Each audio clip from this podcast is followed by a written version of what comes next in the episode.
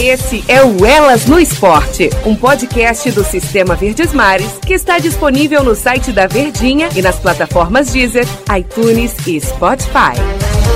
Oi, minha gente! O Elas no Esporte hoje, olha, tá tão bacana. E eu gosto tanto de bater um papo com essas mulheres. Você já sabe, né? Que eu gosto de bater um papo com essas mulheres que se destacam nesse cenário esportivo. E o papo de hoje é um papo de comentarista, um papo bacana, e esse time aqui está reforçado. Vou até pedir para elas me darem umas dicas aqui direitinho no final da conversa, saber se eu consigo também seguir o exemplo dessas duas aqui que vão conversar conosco. E eu acredito que vai ser um papo bacana, vai estar tá todo mundo assim, ó, antenado no assunto que elas têm para oferecer. Vocês já conhecem, mas Sempre é bom a gente apresentar essas mulheres que nos representam tão bem no cenário esportivo, na TV, no rádio, em tudo que elas fazem, se dedicam da melhor forma. Estou com a Renata Mendonça e a Ana Thaís Matos. Tudo bem, meninas? Tudo bem, Denise? Um prazer falar com vocês, viu? Estou muito feliz de estar aqui. Oh, coisa boa. E aí, Renata? Renata já é parceira aqui da Thaís Jorge, né? Que é nossa companheira aqui do Globoesporte.com, né, Renata? Fui visitar a terra de vocês, maravilhoso, nas minhas férias, graças a Deus. Podia ter ficado por aí, inclusive, de repente, né? É, um, um, lugar muito lindo de, de se conhecer. E aí pude conhecer a Thaís, a Beatriz também, que trabalha lá no GE. Globo. Conhecer pessoalmente, né? Que a gente troca ideia aí pela internet. E é um prazer estar aí com vocês, junto com a Ana, que é a nossa grande pioneira e que me inspirou tanto a estar tá nessa, nessa área, nessa jornada aí, que é um desafio diário para a gente, né? A gente vai combinar assim, quando terminar essa pandemia, graças a Deus, Campeonato Brasileiro acabando, a gente vai ter que combinar um por forró. Favor. Forró, por favor, né? Porque samba eu sei que vocês gostam, mas um forrozinho é bom também, de vez em quando, viu, gente? Eu já tô com roupa de ir, viu, Denise? Já tô com roupa de ir. Ter falado assim. For... Fortaleza foi minha última viagem a trabalho. Eu fui fazer um jogo do Brasileirão, Fluminense e Fortaleza 2018. Foi a última, 2018 não, 2019 foi minha última viagem a trabalho como em estádio, né? Depois veio a férias, pandemia e aí a gente está até hoje aí vendo o que vai acontecer nos próximos meses. Deu tempo para conhecer alguma coisa, Ana, aqui? Não, não dá, né? Eu já fui, eu já fui muitas vezes para Fortaleza, né? Eu viajo muito pelo Nordeste desde os meus 16 anos. E eu já fui algumas vezes, fiquei hospedada sempre em Fortaleza, né? Não conheci o, as, a, o mais do que isso, mas fui muito feliz aí, inclusive saudades. Voltem sempre, que aqui é muito bom. É uma terrazinha boa no do Sol. Nós estamos também com a Fabi Alvim, meus amigos, ex-atleta de vôlei, bicampeã olímpica em Pequim 2008 e Londres 2012. Ela atuava na posição de líbero e considerada a melhor, hein? Pelos críticos, pelos analistas. Dona Fabiana Alvim de Oliveira, acho que é só a mãe que chama assim, né, Fabi? Agora, Dona Fabi Alvim, tá tudo bem contigo? Oi, tudo bem? Prazer enorme estar aqui conversando com uma outra mulher especial. Obrigada pelos elogios. E é um prazer enorme estar de volta aqui a Fortaleza, esse lugar que é o celeiro de mulheres fortes e mulheres do esporte também. Você teve bons momentos aqui, hein?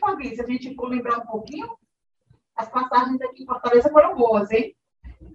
Foram boas. A mais recente, inclusive, foi a minha última conquista, uh, digamos, importante. Foi aqui em Fortaleza, a Supercopa, num jogo eletrizante em tempos onde ainda tínhamos os ginásios lotados, né, nem sonhávamos em viver esse momento que nos assola, né, com a ausência do público, e o torcedor compareceu, fez muita festa, muito barulho.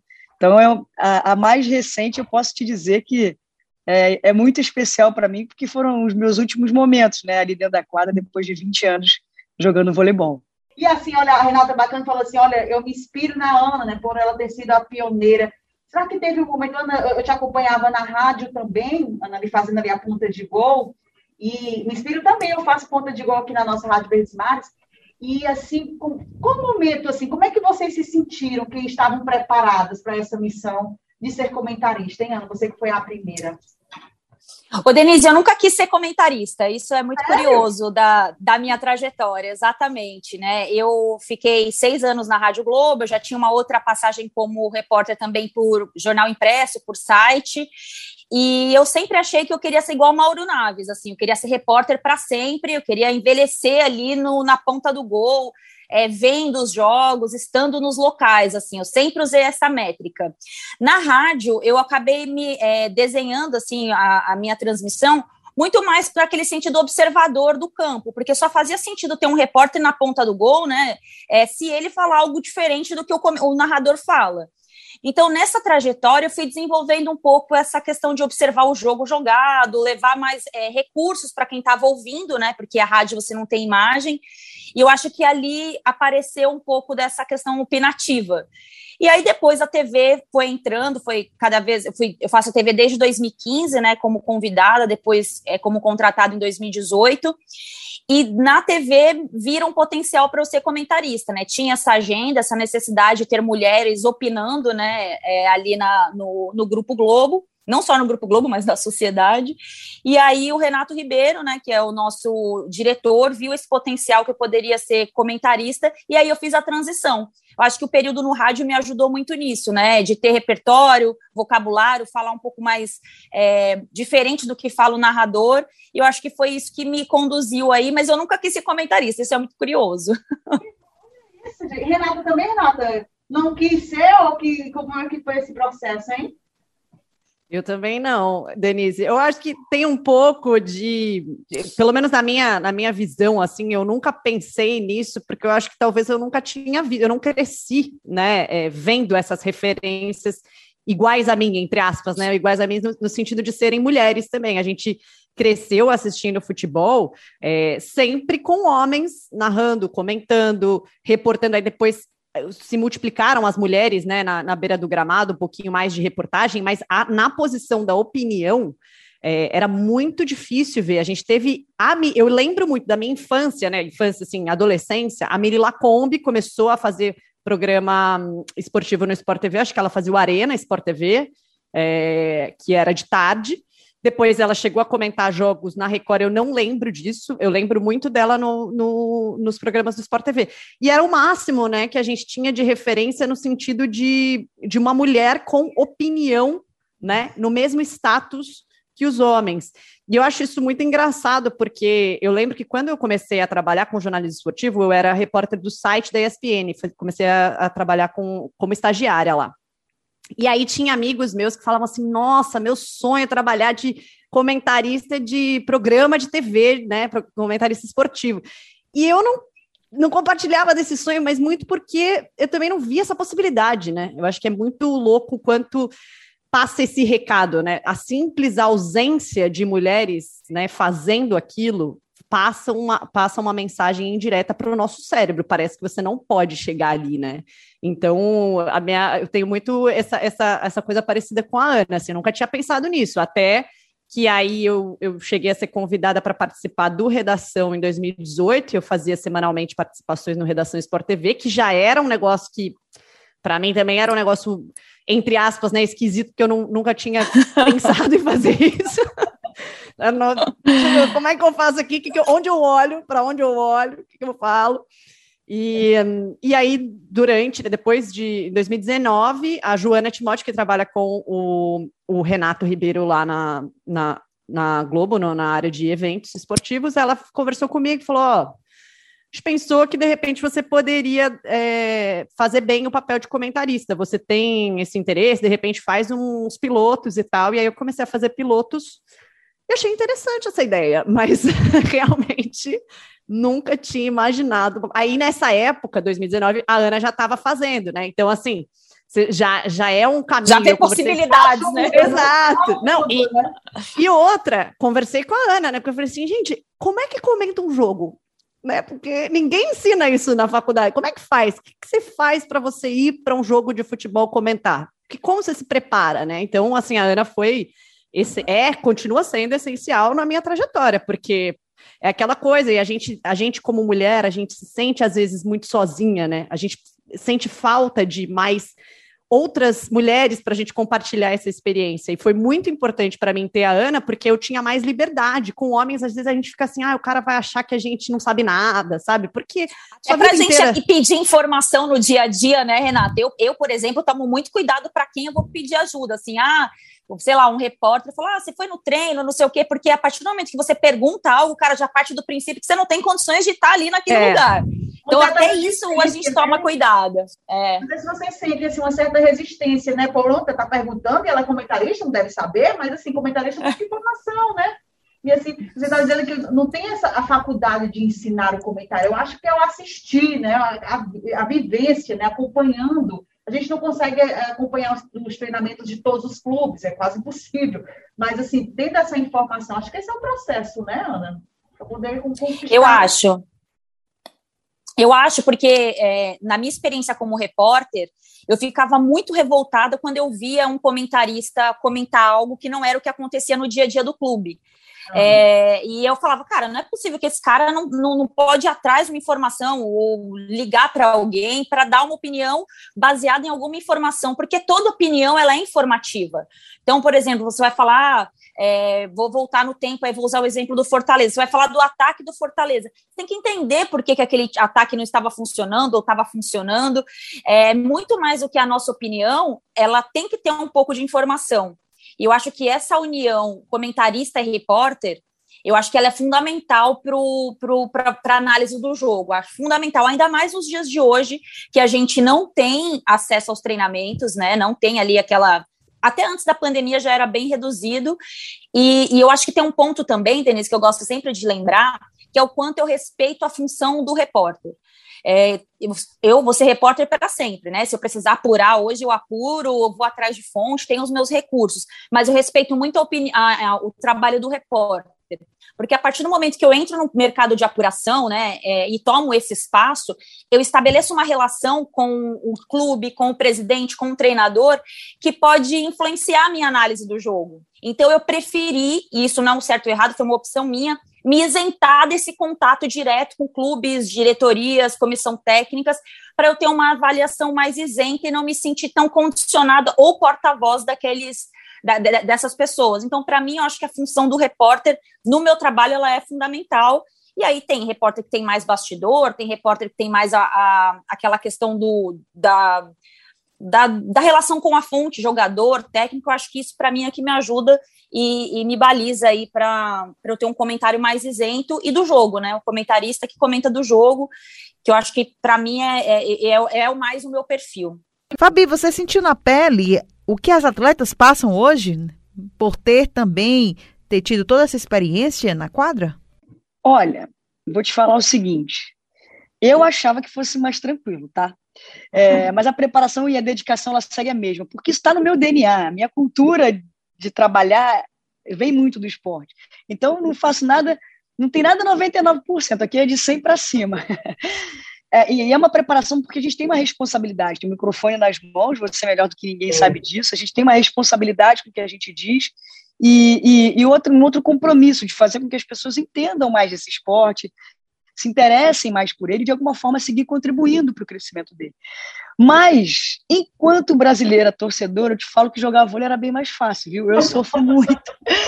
Eu sofro demais, menina. Assim, eu, eu, eu preciso, às vezes, me conter, sabe? Respirar na hora que vai. Eu vou ligar a chavinha do microfone, porque eu, eu, é uma entrega, assim, eu torço mesmo, chuto cadeira, eu sou daquelas que chuta cadeira, chega para cá, para lá mas tento manter a lucidez na hora de levar a informação para as pessoas.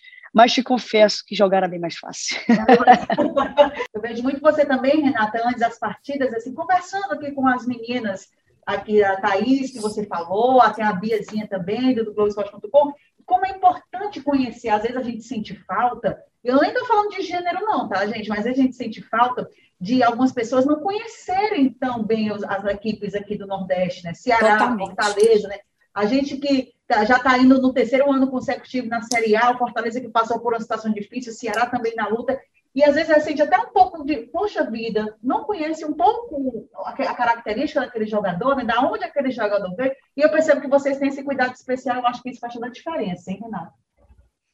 É, eu acho que vai muito é, ao encontro do que a Ana falou sobre conversar com repórteres, né? Eu acho que quando a gente vai fazer um jogo, por exemplo, de times é, de São Paulo, do Rio, que estão sempre na mídia, é mais é. fácil você ter informação sobre esses times, né? Porque as pessoas estão o tempo inteiro falando deles na TV, no rádio, enfim, você, você consome o tempo inteiro informações desses times. Então, você tá mais, entre aspas, bem informado sobre esse time. É mais fácil, né? Você tá mais bem informado sobre esses times.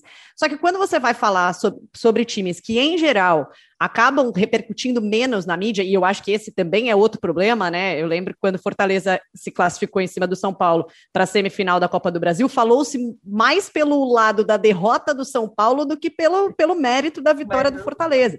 E acho que às vezes a gente, né, a gente imprensa, a gente pode fazer essa análise também, pô, será que a gente está, né, dando atenção, pô, o Fortaleza está no G4 do campeonato, quer dizer, Ontem o Corinthians passou, mas enfim, talvez hoje o Fortaleza possa voltar, mas passou, passou o primeiro turno inteiro no G4. Então é um time que, que né, demanda atenção. Poxa, o que, que esse, esse time está fazendo de diferente? O Ceará também, aliás, os dois clubes né, é, é, cearenses estão em bons trabalhos há algum tempo, porque é consequência né, de uma gestão mais responsável. Tal. Então, eu acho que às vezes a gente, a gente precisa muito, né, conversar com repórteres que estão o tempo inteiro ali, né? E isso vale não só para esses clubes que estão né, é, menos na mídia.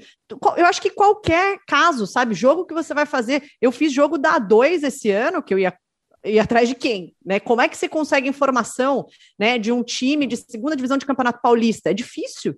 Então você vai atrás de quem cobre o time, de, sabe? Porque senão fica muito complicado você ter a noção. A gente não consegue acompanhar absolutamente tudo, né? A gente não consegue ver jogos de todos os times toda semana. Então, eu acho que é muito importante essa troca com o repórter. E eu acho que aí, quando você está falando de clubes que estão menos na mídia, é ainda mais importante, porque né? Obviamente que para quem acompanha Ceará e Fortaleza, quem mora aí e está vendo as notícias de Ceará e Fortaleza diariamente, essas pessoas, quando elas vão assistir a um jogo, se o comentarista fala uma coisa muito bizarra, fora de contexto ali, você fala, poxa, esse cara não está acompanhando, e realmente. E eu lembro muito, pensando nisso que a Ana falou, né? Por exemplo, eu acho que é, é exatamente isso. A informação vai embasar a sua opinião.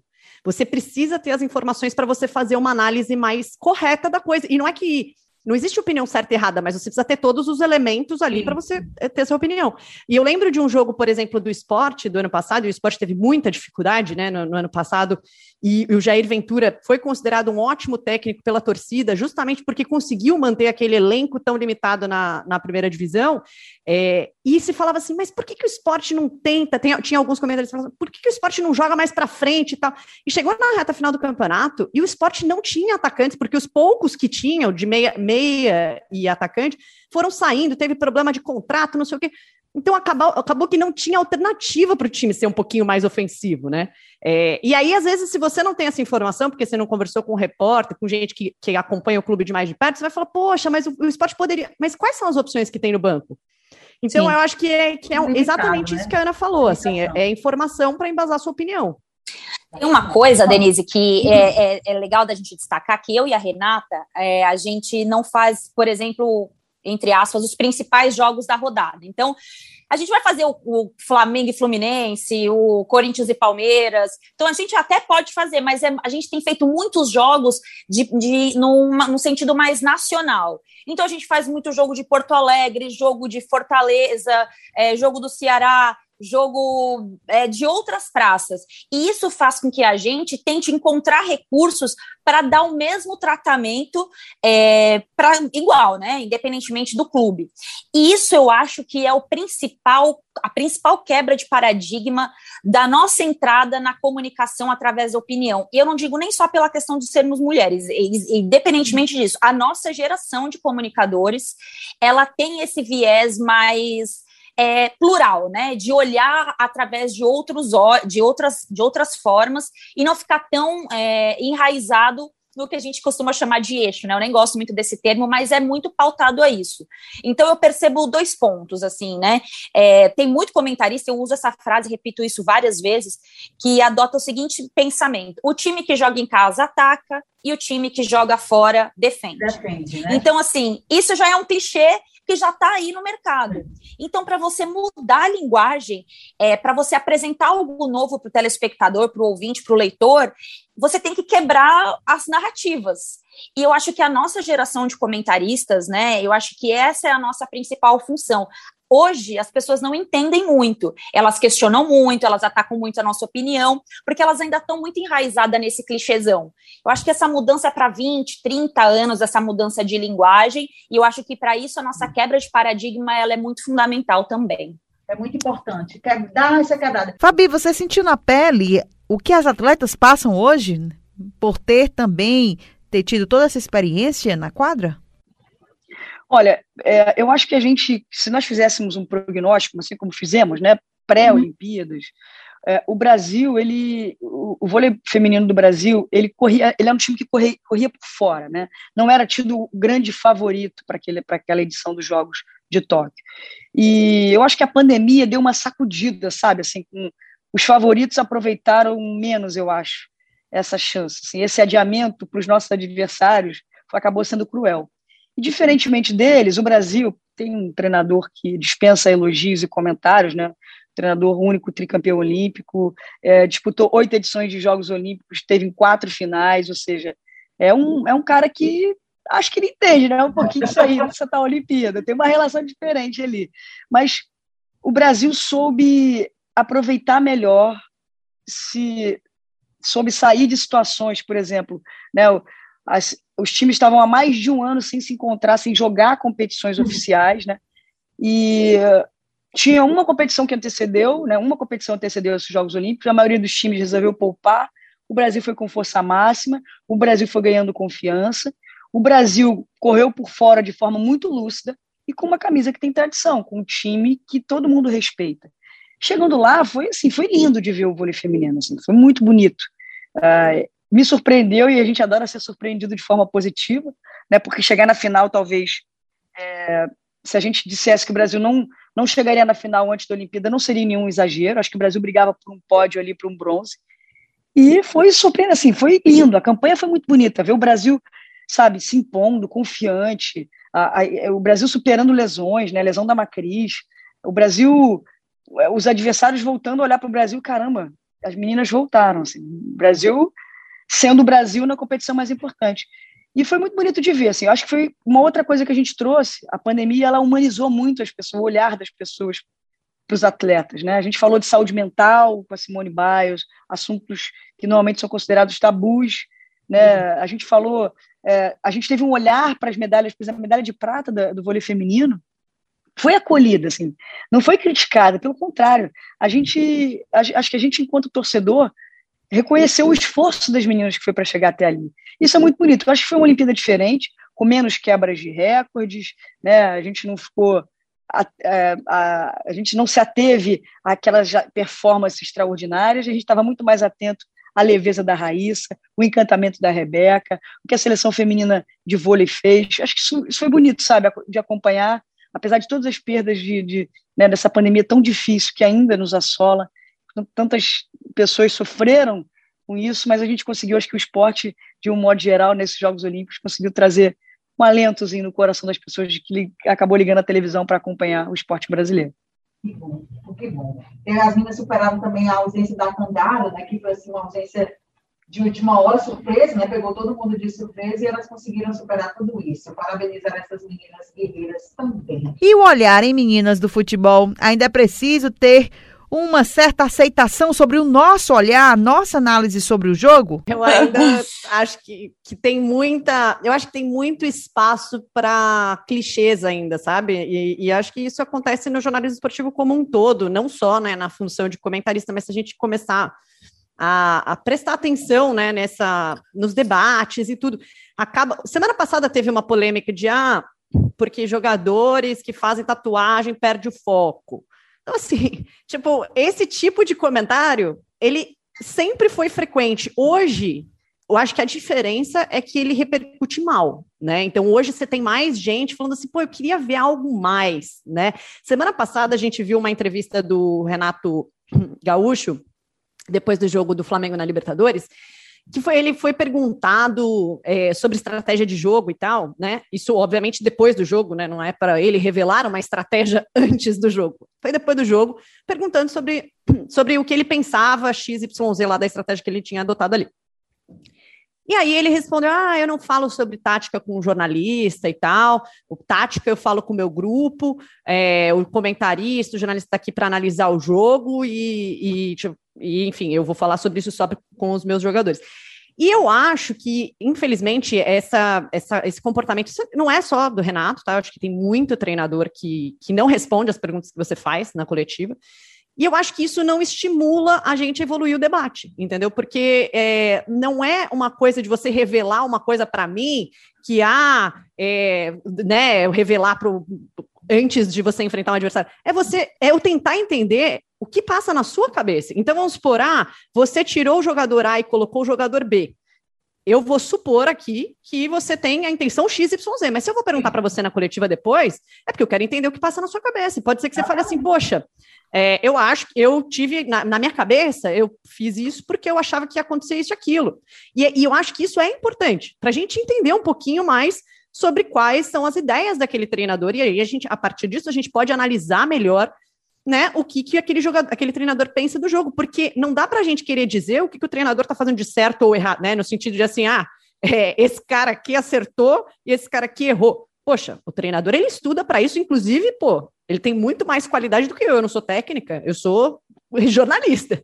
Mas é justamente por isso que eu acho que a gente conversando, trocando, a gente pode evoluir o debate. E infelizmente eu acho que está muito enraizada essa ideia de, de não fazer uma discussão profunda, sabe? Acho que, como a Ana falou, tem, tem uma geração nova aí de gente demandando, eu acho que não só dos jornalistas, mas acho que mais gente também que consome o esporte querendo né, discussões mais profundas, eu acho que aí é, uma, é um processo, mas eu não sei se vai ser tão rápida essa, essa evolução na discussão sobre futebol. Olha, dá licença rápido, meninas. Renata, acho que foi o vento. A tua porta abriu aqui, menina, eu tomei um susto. Ai, menina, tá voando. Gente, ela tá aqui no quarto, ela falando, o vento bateu, a porta abriu. Eu falo, meu Deus, tá normal, hein? Aqui as coisas, tá Desculpa. tá tudo certo. Vai pra lá, né? Vai-se embora. Deixa eu fechar a porta, gente, pelo é, amor de Deus. Não, tá de boa, tá de boa. Não tá atrapalhando, não, né? Tá de boa, tá de boa. Eu que me assustei, eu, vale, meu senhor, a porta abriu. Ana, o que é que rende uma boa análise, Ana? Assim, é, o futebol com boas transições, o sistema ofensivo reagindo. O que é que rende assim, uma boa análise para a Ana Thaís? Denise, eu gosto, a minha frase é, que eu uso, adoto para tudo, é que existem várias formas de competir. Então, assim, é, se você vai com o olhar viciado para o jogo, querendo algo, que é, não combina com os elencos, você não tem uma boa análise. É, essa é a minha avaliação. Então não adianta, como a Renata lembrou aí do esporte, não adianta eu querer que o. Ai, o esporte tem que atacar mais, sendo que aquele elenco não tem condições de entregar um, um melhor ataque, porque não tem peças, não tem um negócio chamado jogador ali no meio para fazer o negócio fluir. Então, acho que o que rende uma boa análise é você ir é, de coração aberto para o jogo, assim, né? claro, com as nossas convicções, com as nossas avaliações, mas deixando o jogo se apresentar porque o jogo é um organismo vivo, né? Eu lembro que eu comentei um jogo do Flamengo com o Ceará no ano passado, uma vitória do Ceará, inclusive, e eu, era o Flamengo, já campeão da Libertadores, campeão do Brasileiro, é, e o Flamengo tomou um 2 a 0 assim do Ceará jogando muito. É, e, e, assim, como é que jogou o Ceará? Ficou se defendendo o tempo todo? Não, mas ele tinha um mecanismos de controlar o jogo e explorar um contra-ataque que deixou o Flamengo sem ação. É, então, eu acho que o que rende uma boa análise é você ir de coração aberto e respeitar muitas características dos treinadores, dos elencos, dos clubes, a expectativa. Eu acho que isso que rende para mim uma boa avaliação. É, eu ser um pouco, eu, eu ter um pouquinho de não ter preconceito com o que vai enfrentar. Claro que você solta algumas cornetas, né? Esses dias o Renato é. Gaúcho, que a, a, a Renata lembrou bem aí, deu uma, uma entrevista para num pré-jogo contra o América Mineiro, e ele falou assim: Ah, eu tenho visto muitos jogos do futebol europeu e tem me dado sono. É, é. Inclusive o PSG, que é um time que eu vejo muito, Ai, é, Renato, que para mim é o, que é melhor, que é o melhor time do mundo, é, não joga bem todos os jogos. Eu fiquei pensando, falei, será que ele tem visto o Liverpool? Será que ele tem é. visto a seleção italiana? Então, acho que para mim o que rende um bom debate, uma boa avaliação de jogo, é você ir sem preconceitos e deixar o jogo se apresentar. Renato e, e, suas falas, né? E, suas pérolas, grande Renato Gaúcho. E olha, há uma mudança assim, de estilo de, de, de, tática de jogo, Fabi, da época que você atuava e hoje, quando você vê, eu não sei se a gente faz muito futebol aqui, né? E a gente percebe muitos, vários estilos, várias táticas diferentes que os técnicos hoje em dia abordam, né? Essa filosofia de trabalho moderna mais moderna. No vôlei tem essa diferença também, ou você não sente, não sente tanta disparidade de quando você atuava e hoje quando você analisa? Não, eu acho que o esporte, de um modo geral, ele está em constante evolução, principalmente nas questões físicas, né? Tudo evoluiu muito, é, o conhecimento, o acesso ao conhecimento, ele não é mais restrito, né? Mundo muito globalizado. A gente vê a evolução física das coisas, mas algo que me chama muita atenção, que virou, virou meio que a marca do vôlei brasileiro, seja no, no vôlei de quadra, de praia, feminino ou masculino, em ambos os gêneros, é, é a qualidade do time brasileiro. Assim, a gente vê, por exemplo, uma Sérvia, uma Itália, com jogadoras que podem definir uma partida, assim, podem fazer 30, 40 pontos. O Brasil não tem essa jogadora. Mas o Brasil consegue seguir com uma tradição de formar bons times. E time ganha campeonato. Né? A forma coletiva de jogar ganha campeonato. A jogadora decisiva como a Egonu, como a Boscovic, claro que elas são importantes e que de fato podem decidir um, uma medalha, a cor da medalha, por exemplo. Mas o, o DNA do vôlei brasileiro está muito linkado com essas questões coletivas. E a gente ainda se cons é, consegue se manter no topo ou brigando por ele muito por conta disso. Assim, eu imagino uh, da minha época para cá houve uma evolução física e um aprimoramento tático. Eu acho que isso é comum, é normal, é, é, é, é faz parte do processo de evolução do próprio esporte. Assim, uma geração vai linkando com a outra, que a outra vai melhorando e, e, e, ela, e elas não deixam de conversar, digamos assim, né? A pavimentar esse caminho, né, para abrir ele, o, o, construir, ajudar a construir ele é motivo de muito orgulho. Então, uh, eu vejo uma evolução, mas eu vejo que a gente preserva um DNA de uma cultura esportiva muito bonita, que é essa forma, desse jeito de tratar a bola, é, o jeito técnico, que é copiado no mundo inteiro e é referência para praticamente todos os times do mundo. Tem jogo que dá sono, né? Mas assim, às vezes tem partidas também, Renata, que você tenta, tenta, tenta até tirar leite de pedra, hein? De uma 90 minutos sofridos, né? Nossa, a maioria, tá? É a maioria dos jogos do futebol brasileiro, tá? Mas 90%. analisar hoje a qualidade, infelizmente, né, a qualidade das nossas equipes hoje, se a gente for nivelar, é uma situação que às vezes dá uma dor no coração, hein? jogo que dá sono, viu? E não é porque é de manhã, não. Mas é, eu acho que, que o futebol brasileiro também não, não cuida muito bem do seu produto, né? Ele faz um calendário que é surreal, ele não se importa com qualidade de gramado. A gente vê jogos acontecendo. Cara, eu não lembro. O pasto. Um que... Tá, cara, teve um jogo que eu vi outro dia de melhores momentos, assim, era algum jogo da, da Série B, sei se foi em Londrina, eu não lembro agora, preciso recapitular onde foi. Cara, assim, é inacreditável que tenha acontecido futebol naquele gramado, porque tinha chovido horrível. Assim, se você tivesse assim, se você tivesse assim, apenas que andar neste gramado, você já seria um grande né, é, guerreiro por conseguir andar ali. Cara, surreal, sabe? E eu acho que é é um produto que está na televisão, todos os jogos estão lá, sabe? E eu acho que o, o, futebol brasileiro não cuida bem do seu próprio produto. Não parece que gramado é um negócio que assim. É. Que é isso, né? Não é, não é, não, não se preocupa com isso, entendeu? Eu acho que é, se você quer ver um bom jogo de futebol, se você quer priorizar times que gostam de toque de bola e tal. Se você não tiver um gramado decente, você não consegue fazer esse jogo.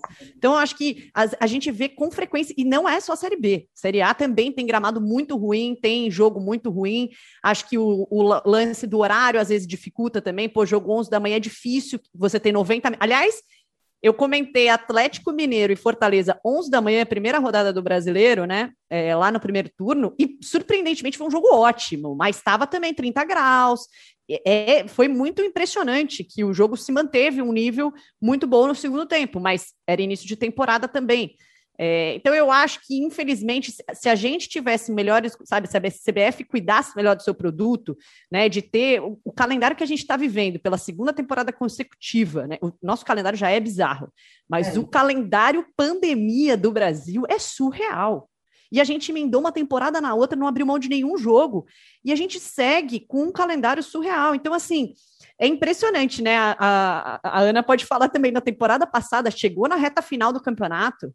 Era Exato. muito raro ter um jogo bom. Era muito Sim. raro ter um jogo bom, sabe? Então, enfim, eu acho que a gente também não colabora para que os jogos possam ter um, um, um, nível melhor, sabe? E eu acho que está mais do que na hora de CBF, clubes, todo mundo discutir isso, porque o, o, calendário do futebol brasileiro prejudica demais a falta de cuidado com o gramado. E eu acho que, eu não sei como a, que a Ana pensa, mas, cara, para mim, quando você vê um jogo ruim que não acontece nada, é muito desafiador você comentar. Nossa! Era isso Rapaz. que eu queria saber. Era isso que eu queria saber. Nossa. Eu vou falar aqui, vou dar nome aos bois.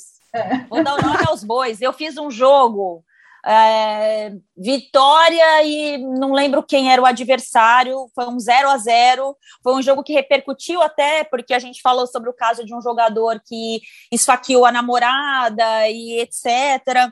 É, rapaz, falando de jogo jogado mesmo, é. eu, eu, eu, foi um dos piores jogos que eu trabalhei, assim. E, e aí eu fiz, vi outros jogos do, do Vitória e outros jogos também foram muito ruins.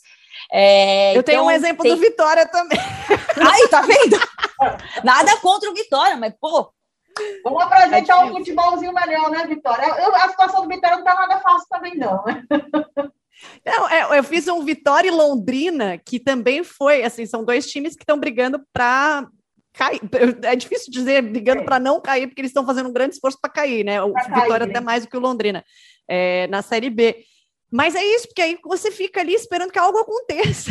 E você sabe? Chega uma hora que. E aí, nessas horas, enfim, é bom você ter conversado com os repórteres, tal, porque você tem algumas informações para você ah, eu parto para piada. Né? Eu parto para entretenimento. Não, aí eu parto para entretenimento. Se eu tô com um narrador que gosta de resenha, aí eu canto, aí eu uso os memes da internet, aí eu parto para resenha, porque cara, você precisa falar, por que que esse cara tem que assistir essa partida até o final? Se ele, o torcedor tá sofrendo com aquilo. Então eu preciso proporcionar algo que deixe ele menos ou muito irritado, porque pô, o que que essa menina tá falando piada e o meu time jogando mal? Ou pelo menos amenize um pouco a dor dele, porque, gente, olha, tá puxado. Eu gosto muito de, de destacar, é, é, Fabi, pelo reconhecimento, reconhecer, pronto, a palavra é essa, reconhecer o trabalho feminino. Mas você ainda sente, ainda vê uma diferença muito grande nesse no, no lado feminino do bolo, masculino do bolo. O que é que o, o olhar precisa ser melhor? O que é que a gente precisa ver de uma forma é, é, não quero é, igualar, mas assim, o que a gente precisa ver para poder valorizar ainda mais esse trabalho que as meninas fazem hoje, Fabi? Eu acho que assim, a gente caminhou, isso é muito importante, né? Especialmente no vôlei, a gente tem hoje competições que pagam a mesma premiação para os dois, gêneros, não tem mais nenhuma diferença de gênero nesse sentido. Isso é um, isso é um, foi a duras penas, podemos dizer, né? É, Ainda me incomoda um pouco essa ausência das mulheres nos cargos de comando. Assim, a gente tem pouquíssimas treinadoras mulheres, gestoras mulheres. E eu, eu quero muito assim poder olhar um daqui a 10, 15 anos esse cenário diferente. Assim. Eu brinco o seguinte: eu tenho uma filhinha de dois anos e três meses. Eu espero que minha filha, quando tiver lá 15, 16 anos, ela encontre um mundo bem diferente daquele que eu encontrei. Né? E isso, isso significa que a gente evoluiu, que a gente caminhou de alguma forma né, especialmente nesse, no campo do gênero. É, existe ainda uma diferença e é uma luta diária. Assim, sempre que a gente tem oportunidade de falar, sempre que a gente tem uma oportunidade é, de debater sobre esse tema, ele é fundamental. Ele, a gente está contribuindo para o movimento estrutural, né, que é que é um, lugar onde gente, sempre disseram para a gente, né, determinaram para a gente onde que a gente podia estar. E hoje isso muda. Assim. Hoje a gente está querendo ditar essas regras. Para ditar essas regras, a gente tem que mudar junto. Assim. É, é uma coisa meio de uma ajuda mútua né, para a gente caminhar. E eu acho que tem muito para acontecer, tem muito para evoluir, mas a gente vem caminhando. Assim. O que eu costumo dizer é o seguinte: nenhum passo para trás, assim, né, daqui para frente. E o vôlei, eu, a gente tem esse privilégio de, de, de ter caminhado nessas questões, por exemplo, é, da gente não ter mais diferença de premiação, da gente ter um tratamento que não coloca o gênero como principal fator de discussão, né?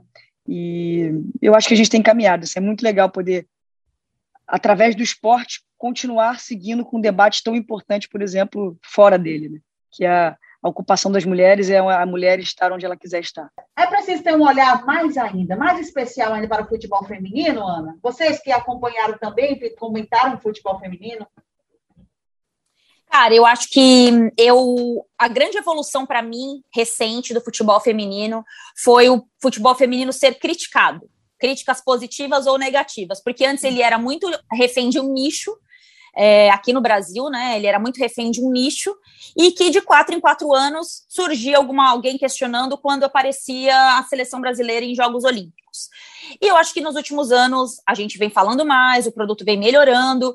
O futebol feminino, ele não tem os vícios ainda do masculino, como o calendário, por exemplo. Eu ainda acho um calendário mais saudável e eu espero que permaneça assim, porque ele vai se tornar um produto financeiramente cada vez mais importante. É, e isso vai fazer com que queiram que as meninas joguem mais uhum. como acontece com o masculino. Então, eu acho que o feminino tem essa possibilidade de não colar nos vícios do masculino para manter ainda um produto muito saudável e gostoso de ver, né? Eu acho que esse, esse é o grande diferencial para mim. É, eu fiz, e isso eu falo sem medo de errar, é, todos os jogos do futebol feminino que eu fiz esse ano, que infelizmente não foram muitos, eles foram muito melhores do que muitos jogos do masculino que eu fiz de Série A, de seleção brasileira, é, de Série B, mas muito melhores. Jogado, é, com variações táticas, com treinadores buscando durante o jogo alternativas para ganhar.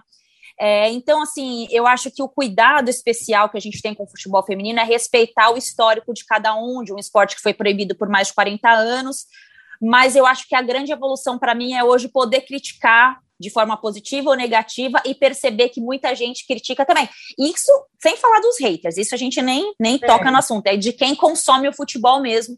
Eu acho que cada vez mais a gente vai quebrando um pouco esse preconceito de que o jogo é ruim. Porque os jogos do futebol feminino são muito bons e também tem jogos ruins, como tem no masculino. É isso que eu acho que é o parâmetro para mim para avaliar o futebol feminino hoje aqui no Brasil e no mundo. Olha só, que loucura, né? Um grande alienígena. E o futebol feminino, ele tem essa. o futebol feminino também tem essa pecha. Você é alienígena, viu? Gostei. É. Somos todas alienígenas. Somos alienígenas, com prazer. Né? Viemos, viemos especialmente de Marte, invadir a Terra e, e povoá-la com mulheres que, que, sabem de futebol.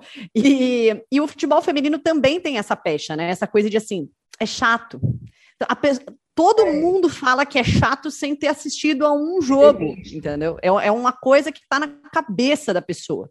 E aí, por isso, é tão importante a gente ver esses jogos de altíssima qualidade, porque, como a Ana disse, o futebol feminino, assim como o futebol masculino, tem jogos ótimos, tem jogos ruins. Todo campeonato é assim. Champions League tem jogo ruim, inclusive. Só que o problema é que no futebol feminino as pessoas já estão na cabeça vai ser ruim. Então, aí, quando você bota um Corinthians e Palmeiras na final, que é aquele jogaço, entendeu? A pessoa, ela fica assim. E agora? Nossa, olha essas alienígenas aí. É. olha só, de 22 alienígenas aí, hein? O pessoal de Marte tá bombando na Terra, impressionante. Que isso, é mulher? Que isso, é mulher? Nossa, joga igual homem. Olha, e, e, muitas delas jogam bem melhores do que os, os aqui, viu? Uns estrelas, uns semideuses daqui, daqui do nosso estado, que tem cada um, meu Deus do céu. Meninas, quem vai levar o Campeonato Brasileiro, hein? 2021. Eita! Eita! Vou botar eu, vocês, eu apostaria no Atlético. Né? Vou botar vocês na fogueira, viu? Se o Cuca não implodir o vestiário do Atlético, acho que vai dar galo. Vai dar galo? É. Eu também acho. Acho que não, tem... não ainda, ainda mais. Não. É, é, sempre pode dar. Eu acho que tem, tem uma boa disputa aí, né? É, mas o Galo, não estando na, na, na, final de Libertadores, já eliminou uma das competições aí, pode focar um pouquinho mais em Campeonato Brasileiro. Eu acho que o Galo está muito, né? É, com essa obsessão, porque é um, um, título que o, que o Galo não ganha há muito tempo. É, e eu acho que abriu uma diferença considerável, por mais que o Flamengo tenha jogos a menos, né? Então, assim, é na lógica, o Atlético é favorito. Óbvio que o Flamengo vem muito forte, é um time que joga junto há bastante tempo, que tem uma consistência muito boa. E acho que o Palmeiras tá, tá deixando muito para trás essa, esses outros dois aí. E eu acho que a briga mais forte mesmo vai ser lá embaixo, viu? Porque é. ali tá difícil. Ali para é. descobrir quem serão os quatro que vão cair, tá mais difícil ainda. O Grêmio, minha gente, eu imaginei que o Grêmio fosse dar uma, ter uma reação agora nessa virada da montanha, mas a situação está das melhores. Agora, agora eu vou puxar a sardinha para o lado de cá. Ceará e Fortaleza conquistam algo maior aí nessa competição? Vocês olham pelo futebol que eles vêm apresentando? Fala Sul-Americana, Libertadores, o Fortaleza nunca esteve no Libertadores. Será que esse ano vai, pode ser um ano de glórias para as nossas equipes aqui do estado do Ceará? Olhem com carinho para nós, olhem. Eu, eu olho muito, inclusive é, eu tenho uma relação muito legal com o torcedor do Fortaleza e do Ceará nas redes sociais, porque é aquilo, né? Eu fiz muitos jogos do Ceará e muitos jogos do Fortaleza antes do Fortaleza virar modinha, né? Então eu vi toda a é. transformação do time, desde o Rogério Ceni até o Voivoda, a passagem caótica entre os dois treinadores, né? O retorno do Rogério Ceni, enfim. É, eu acho que pela primeira vez o time tem muita chance de buscar essa vaga na Libertadores pelo Brasileirão. E também eu não tiro da Copa do Brasil, não. Eu acho que na Copa do Brasil, porque tem uma condição de se mobilizar muito grande. Então eu acho que, que, que, que dá jogo, sim. Copa do Brasil é, eu... é com galo, Renata. Será que dá para passar dois jogos, Renata? Eu acho que a, a parte boa para o Fortaleza é que ele não é favorito, né? Então, é. assim, ele, ele chega é. de peito aberto, assim como foi contra o São Paulo. É, e eu acho que. E não, não é só que conseguiu a classificação, conseguiu a classificação é, jogando muito bem os dois jogos. O segundo jogo, o, o, São Paulo mal viu a cor da bola, né? O, o primeiro jogo foi um pouquinho mais equilibrado, é, eu acho que até o, o 2 a 2 refletiu muito é, o, melhor o placar do que aquele 2 a 0 que o São Paulo estava construindo inicialmente. É, e eu acho que, então, assim, sendo mata-mata, tudo pode acontecer.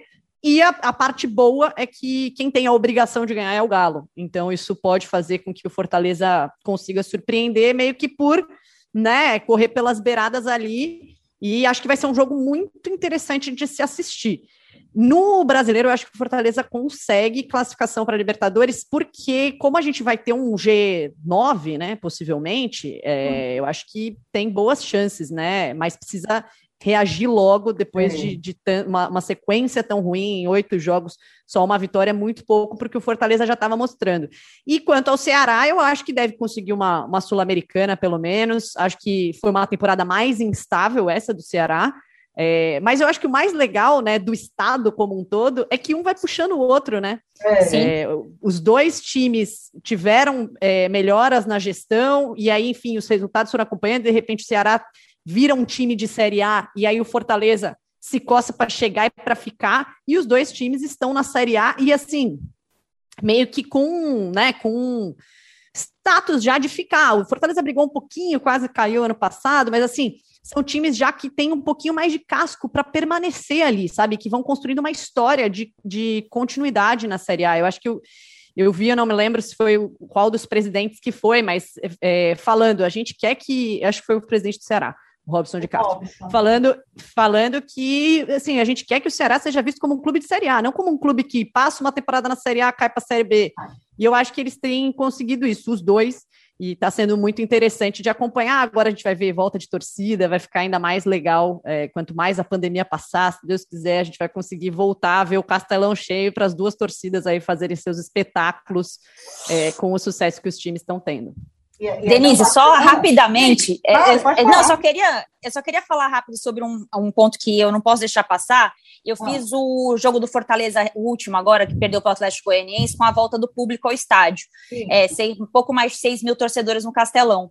É, eu queria destacar muito como foi a postura do Marcelo Paz durante a semana, e isso me chamou muito a atenção, né? Um presidente que, que orientou os torcedores a irem de máscara, a usarem a máscara Sim. durante os 90 minutos, a máscara certa, né? O Ceará proibiu as máscaras de tecido, orientou a melhor máscara para aquela situação.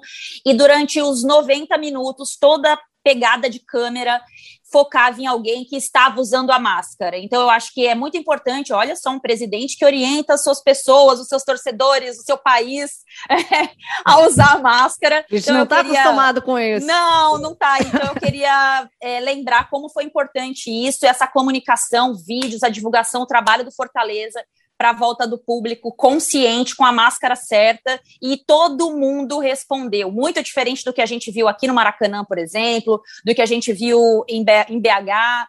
É, então, eu fiquei muito feliz, assim, me, é, foi a imagem do final de semana que eu usei, inclusive, para. Usei até na Fátima Bernardes essa imagem, porque foi a que me chamou a atenção, a comunicação do clube com o torcedor e o torcedor respeitando. Então, fiquei muito feliz com isso. A gente tem muito isso aqui, muito isso aqui. Como é que o atleta, Fabi, assim, sente que decide, na verdade, né? Que é preciso parar, que é a hora de parar. Hein? É muito difícil esse momento? Olha, é difícil, é difícil, porque não tem manual, não tem pré-requisito, a gente, né, a gente tem que estar atento a nós, ao nosso corpo, e principalmente, assim, acho que a parte mais difícil, que nós somos humanos como todo mundo. Não existe nada de super-herói aí. Nós somos seres humanos. E, e, a gente tem, enquanto seres humanos, uma dificuldade de entender os finais dos ciclos. Né? Uh, eu não parei de jogar vôlei porque não, não dava mais para jogar. Eu tinha, eu tinha ainda condições físicas de jogar um pouco mais.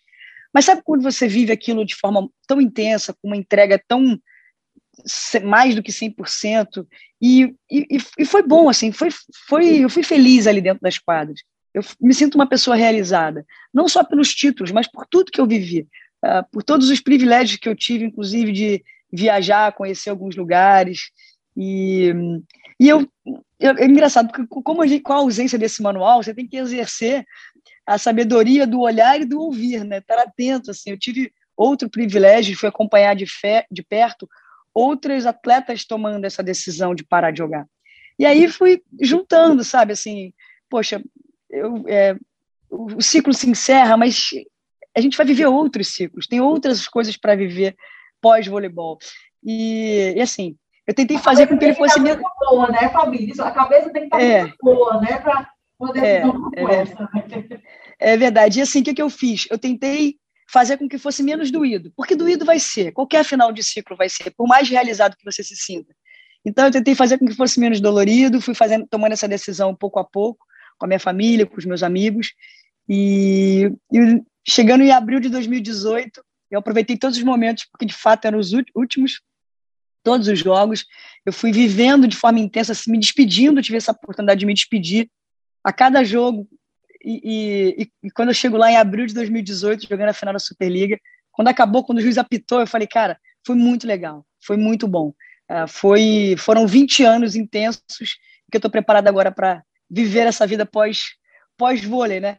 Porque na verdade o vôlei está tá, tá dentro de mim, vai ser difícil é. sair, né? Tanto que hoje eu sou comentarista de vôlei, mas fora das quadras, agora sim aquela aquela cobrança, aquela entrega no sentido de da, da exigência física que a gente tem enquanto atleta. E mas foram 20 anos, eu olha, posso dizer que eu fui muito feliz ali dentro das quadras. E que bom, viu, meninas? Olha, eu que agradeço em bater esse papo aqui. Oh, se a gente pudesse, ó, a gente ficava aqui a tarde todinha, conversando, batendo um papo. Vai ser no forró, entendeu, Denise? Vai, vai ficar forró. o forró, tá? Promessa do forró, vamos para terminar de Campeonato Brasileiro, a pandemia, nós vamos dançar um forró, forrozinho bom, porque aqui tem um forró retado, minha gente, aqui tem um forrozinho bom, viu? Aqui no estado do Ceará. Tá aí, sucesso, tá? Deus te abençoe, sucesso aí na caminhada. Vocês, Renata, também, muito obrigada pela disponibilidade. A gente sabe que a correria é grande e sucesso, que vocês continuem fazendo esse trabalho. A análise é assim, a gente sabe que não vai agradar todo mundo, mas vocês estão fazendo um excelente trabalho e é isso que interessa, esse olhar apurado e diferenciado de vocês, viu, menina? É sempre um prazer conversar com vocês. É muito boa essa relação que a gente tem de troca. Eu acho que isso que é o que fica da nossa relação profissional, né? A gente poder falar e estar em vários cantos, mesmo que não presencialmente. É, agradecer também a presença da Renata, ela fortalece demais o meu trabalho. Eu acho que cada vez que uma mulher mulher alcança um status e fortalece para a subida de outras mulheres, a gente cresce comunidade. Então, acho que isso é muito importante o que a gente está vivenciando aqui. É o que eu acredito na minha vida, é, não só no jornalismo, mas em tudo que eu faço. Então, obrigada e um prazer enorme estar aqui com vocês. Renata, Também agra... viu? Desculpa a porta que eventualmente bateu. Acho que ninguém entrou. Se Deus quiser, tomara, viu? Obrigada, obrigada pelo convite, viu, Denise? É sempre um pra prazer a gente poder trocar. Eu acho que uma das coisas mais legais da, de trabalhar com isso hoje é poder trocar com tantas mulheres incríveis. Acho que muitas delas a gente nem conhece, né? Pessoalmente, mas o quanto a gente consegue se fortalecer, né? Se conversando, simplesmente se falando, trocando, falando um pouquinho sobre a nossa experiência, ouvindo a outra, né? Eu acho que a gente a gente passou muito tempo sozinhas, assim, se sentindo sozinha nesse meio. E eu acho que quanto mais a gente tiver essa percepção de que a gente pode se ajudar, se fortalecer e formar, como a Ana falou, essa unidade, né? Mais longe a gente pode chegar e, e vamos abrir mais espaços aí que tem muita coisa para Olha, Fabi, olha, foi muito bacana aqui conversar contigo. É um prazer, assim, acho que faz a experiência para a gente, a gente troca também, essa, faz essa troca de experiências, conversa e que você, olha, continue aí, sucesso aí nessa nova fase de comentarista. Né? Já foi como convidada, agora é efetiva do Grupo Globo e ganhou mais uma para o time ficar mais reforçado ainda. Viu? A gente deseja sucesso e boa sorte para você em tudo que você Poxa, faz. obrigada, obrigada. É, mesmo que virtualmente, sinta-se é. abraçada. Obrigada pelo carinho. É, é sempre muito especial vir a Fortaleza. Você já, a gente lembrou aqui no início da entrevista que as passagens por aqui me trazem boas memórias dentro e fora das quadras também. Fiz muitos amigos aqui. É um lugar muito acolhedor, um celeiro de atletas. Então, beber dessa água aqui faz muito bem. Então, só queria agradecer enormemente, dizer que é um prazer por estar aqui. Espero voltar em breve.